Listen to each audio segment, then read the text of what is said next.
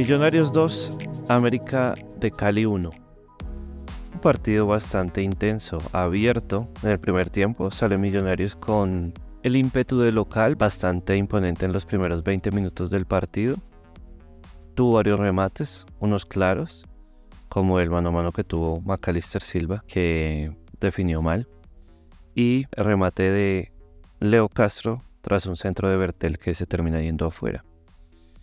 El América que ya iba avisando, iba buscando la media distancia con Cardona, que ya le había pegado dos veces al arco antes de, de meter el gol. Y termina siendo la tercera la vencida.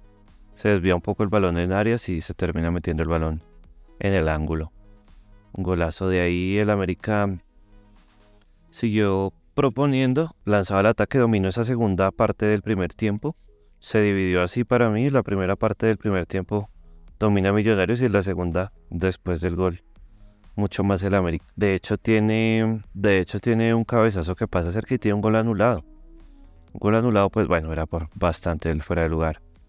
Eh, evidente pero da evidencia de lo que estaba proponiendo el América. Sin más, el segundo tiempo también, también salió un poco más a posesión del América. El América tuvo más posesión en el partido.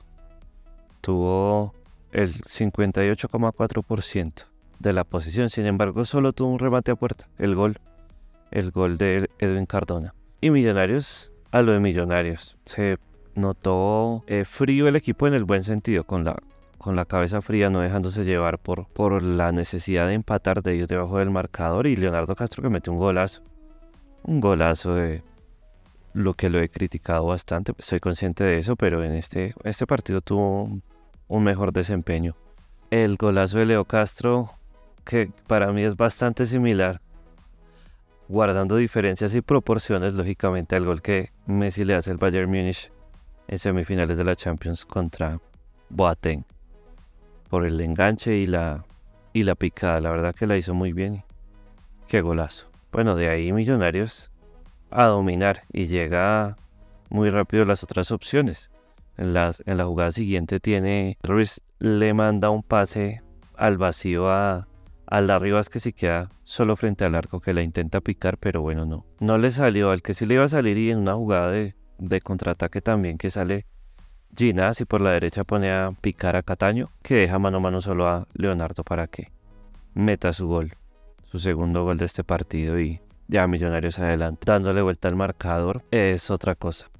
Y bastante, bastante bien el equipo porque no es fácil con el clima que estaba haciendo ir por debajo del marcador y no desesperarse.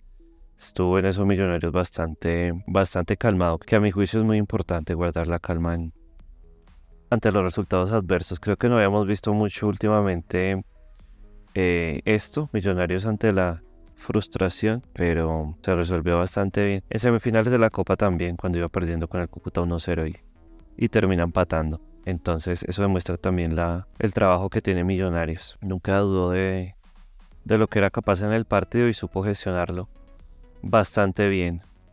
Y tuvo opciones para, para irse adelante. Cuando entró Paredes y tuvo un mano a mano que pica desde mitad de cancha y no define muy bien. Ya ha tenido varias jugadas así, sabemos que pues no es su no es su fuerte, debe trabajar mucho más en la definición, pero pero se abona el sacrificio que que hizo y la actitud con la que entró. Después vino la expulsión de Cardona en una falta sobre, sobre Daniel Ruiz. Que bueno, se ha ganado la primera amarilla por protestar. Entonces, bueno, a veces pasan estas cosas con los jugadores que se supone que son experimentados y terminan siendo expulsados.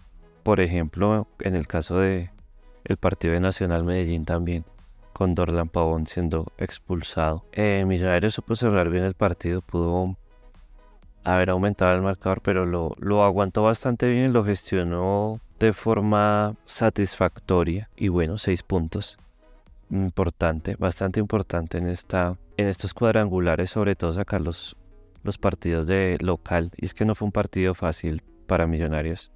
Tampoco creo que lo haya sufrido mucho, la verdad, salvo algunos minutos del, del primer tiempo después del gol. Pero, como les digo, fue un solo remate de, del América en, en todo el partido. Millonarios tuvo 7 7 remates a puerta de un total de 15. El América 9 también, pero bueno, solo fue uno a puerta. Y ya por el otro lado, Medellín volvió a ganar con demasiada superioridad.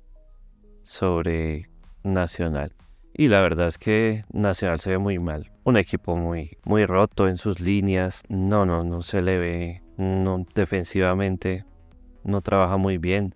Arriba tampoco es muy eficiente. Regala muchísimos espacios. Medellín lo supo lo supo hacer ese partido era para una goleada. Pasa lo que le ha pasado a Nacional últimamente, que el rival no es efectivo, el arquero es figura, Chipi Chipi fue figura. Y termina quedando solo 2-1, bastante para mí, bastante alejado de lo que fue el partido en sí. Muchísima superioridad del Medellín, que es el líder del grupo, que tiene el punto invisible. Y ya la verdad es que no sé si alguien va a perder puntos con Nacional, porque de esta forma que se le ve jugando, es difícil. Pensé que Millonarios quizá iba a tener una ventaja al ganarle en Medellín, pero bueno, esperar. Igual es muy apresurado para decirlo. Hay que esperar también el partido en el Campino. Por Copa empataron. Entonces, no es como que esté escrita una victoria, ni mucho menos. Partidos son de ir uno a uno. Lo que sí creo es que en esta doble fecha contra el Medellín probablemente salga el finalista de ahí. No estoy descartando todavía Nacional y el América, pero sí, sí es que ya lo tienen mucho más complicado porque hay que tener en cuenta el punto invisible del Medellín, entonces ya tienen que hacer 7 puntos, ahora quedan 12 y, y también deben esperar los resultados entre Medellín y Millonarios. Creo que ahí, cuando se acaben esas dos fechas, va a estar prácticamente definido el finalista. Y lo hemos visto así en los torneos anteriores también. Eh, Nacional, cuando queda campeón entre el Tolima hace un año, también la doble fecha se la gana el Junior. Y Ahí estuvo prácticamente su paso a la final. Millonarios el semestre pasado también le gana los dos partidos al América en Cali y en Bogotá y ahí es prácticamente cuando se ya cuando saca la mayor ventaja para, para llegar. Me parece vital estas dos fechas que se vienen. El jueves Millonarios Nacional la final de vuelta por Copa en Medellín. 1-1 el global, el partido de ida. Y la verdad es que no sé cómo va a ser este partido. Millonarios lo noté también por momentos un poco cansado. De hecho, Ginas sale con algo de, molestias, de fatigas musculares. Entonces, yo no sé si Millonarios intentaría probar una nómina mixta para la final. Sé que no es muy, no es muy popular la opinión de poner suplentes, o no suplentes, pero una nómina mixta en una final contra Nacional en Medellín todo el mundo la quiere ganar.